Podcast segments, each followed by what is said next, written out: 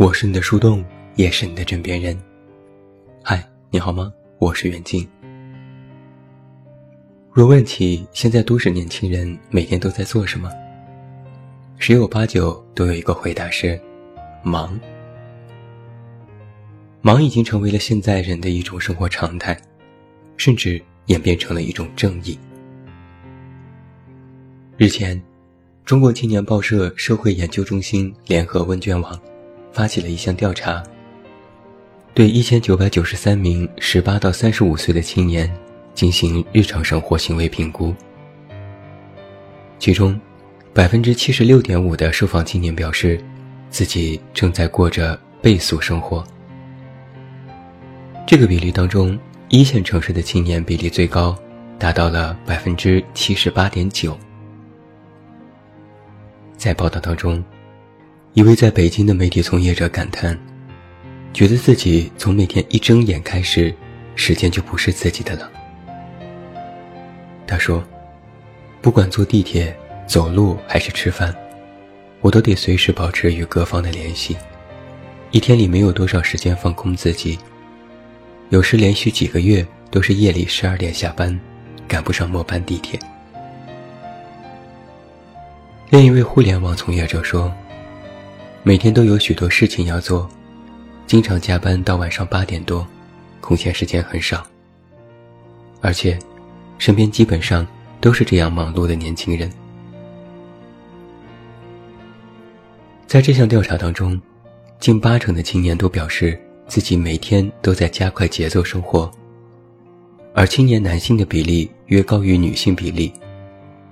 倍速女性青年占有百分之七十五点三。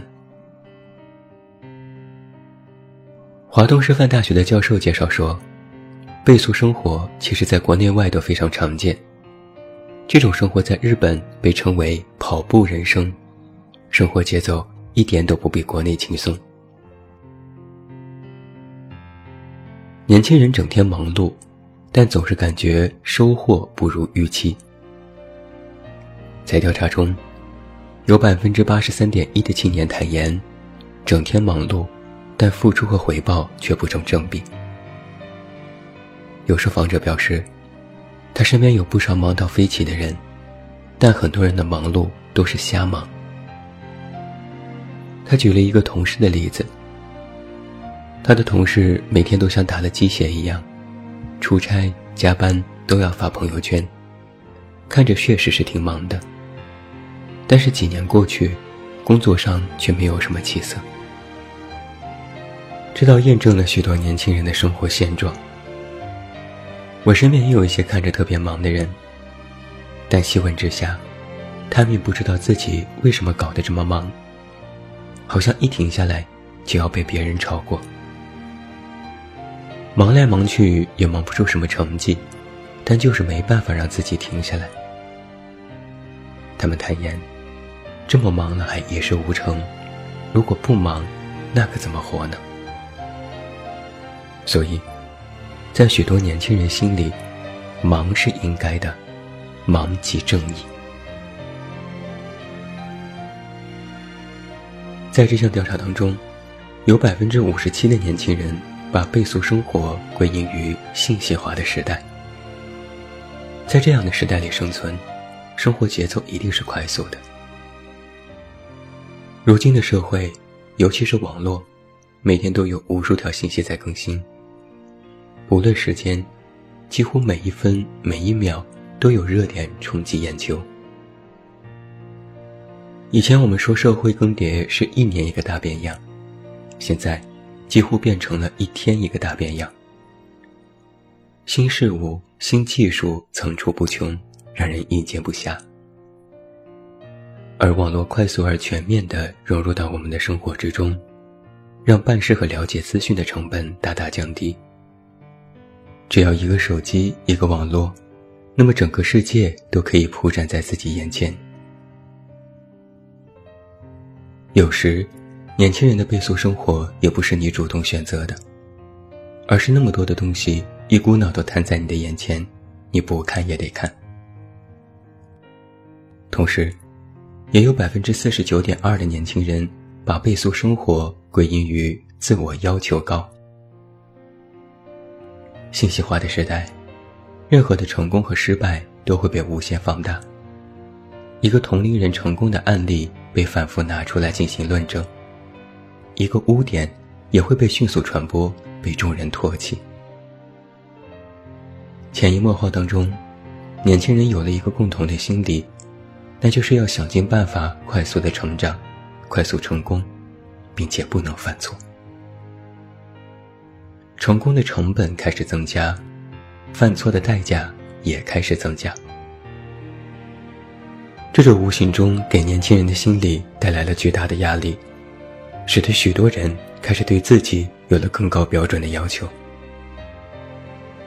动辄看到的文章都是被同龄人抛下，如果自己再不奋斗努力，那么分分钟就会被拍在沙滩上，永世不得翻身。在调查当中，同样有百分之四十九点一的受访者表示。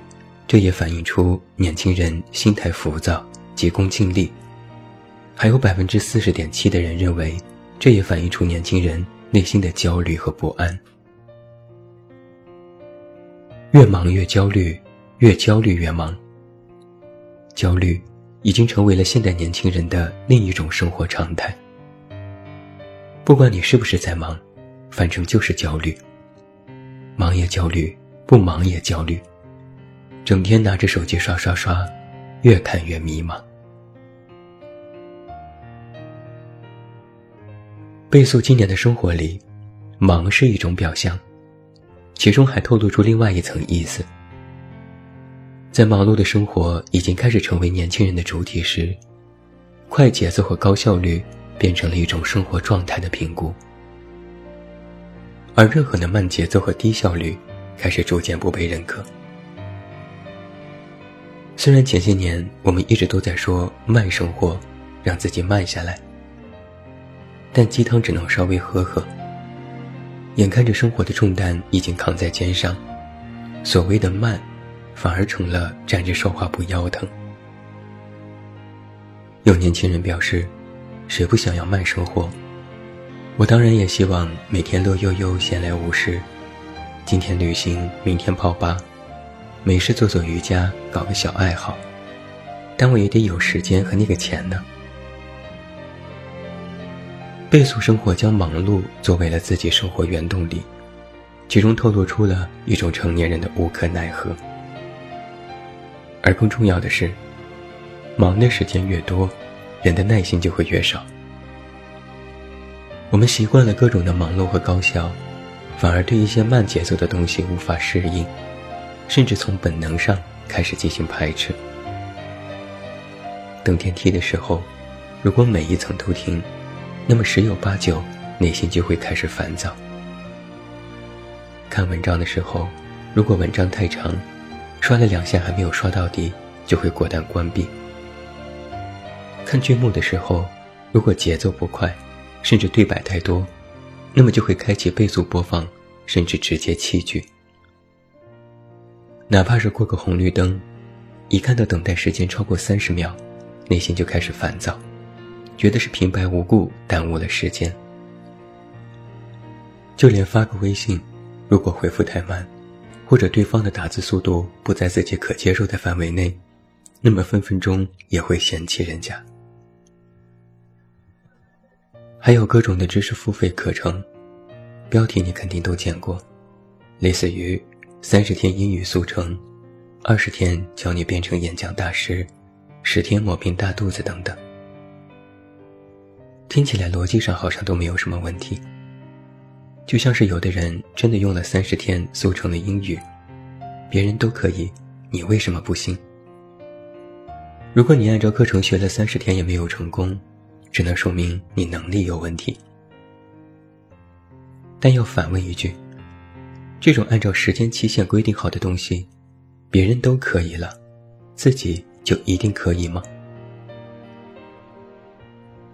倍速青年的忙，不仅要把一整天的时间都用来忙，还要忙出成绩，忙出效率，忙出自己的预期。如果成功了，就觉得老有所获；如果没有，那么就是徒增焦虑。但正如刚才的调查数据，大部分人的忙，可能都没有什么效果。说白了，都是瞎忙了。忙的时间越多，人的耐心就越少，忍耐力也会降低。新周刊的文章曾经引用过一个数据：有科学家做过一项耐心实现的研究，结果发现，随着社会的发展越来越迅速，人们的生活节奏越来越快，耐心却在一点点的降低。比如，网页的打开时间只要超过一分钟，七成人就会产生不耐烦的情绪；通话时间超过五分四秒，等待时间超过八分三十八秒，朋友迟到十分一秒，人们就会愤怒，并极易产生失控的行为。一个简单的例子：假如你和一个人约会，那个人迟到了二十分钟，不管是什么原因。你都很有可能直接给他打上不靠谱的标签，哪怕他真的事出有因，比如堵车，比如工作耽误等等，你都会不耐烦的想：那别人为什么不迟到，偏偏就是你有问题？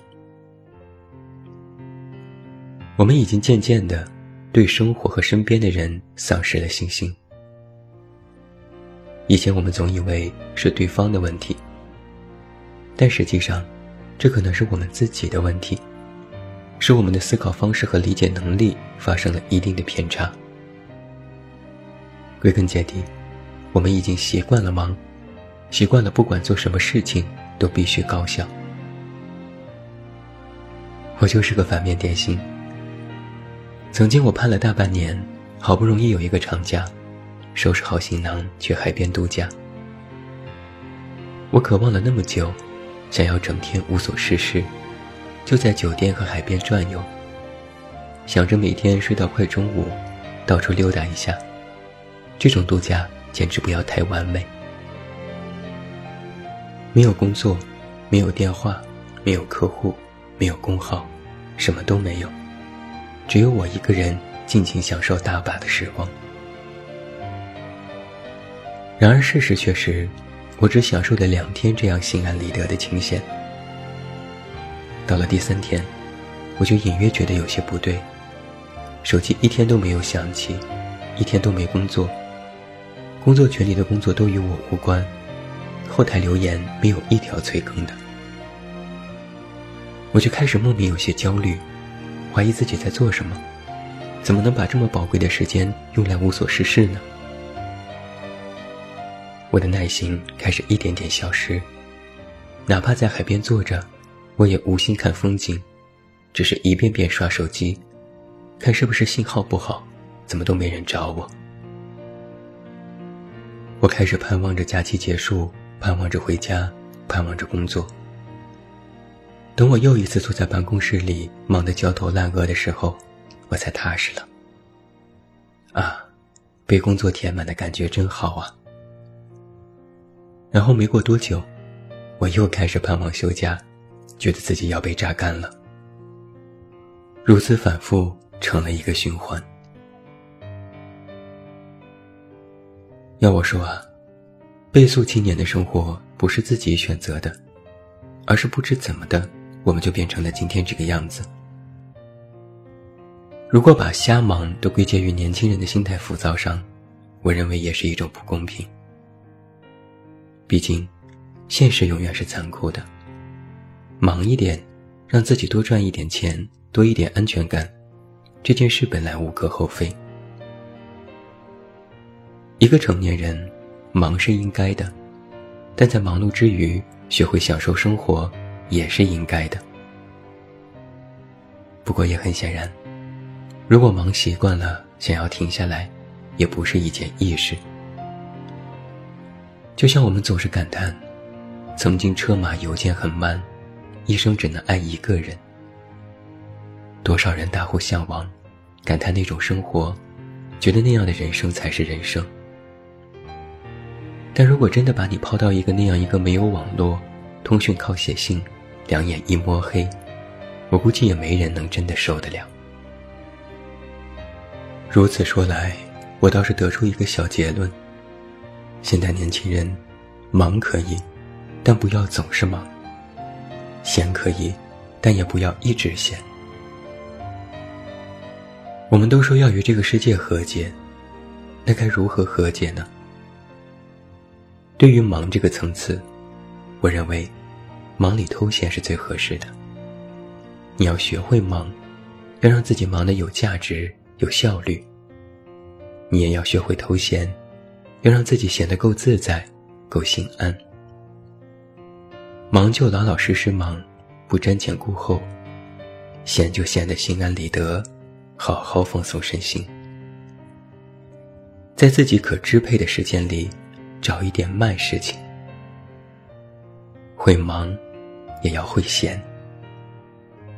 打一个比方，让你一直吃糖，一开始吃觉得很甜，吃多了也会索然无味。这时来点酸，又开胃又解腻。但酸也不能总吃，还要吃点辣。进一步的刺激味蕾，忙够了，闲一下，觉得好轻松；闲够了，忙起来，觉得好充实。生活的张弛有度，你都要试试；生活的酸甜苦辣，你都要尝尝。总而言之，一句话：享受片刻，即满足。我是你的树洞，也是你的枕边人。关注公众微信，这么远那么近，找到我。我是袁静，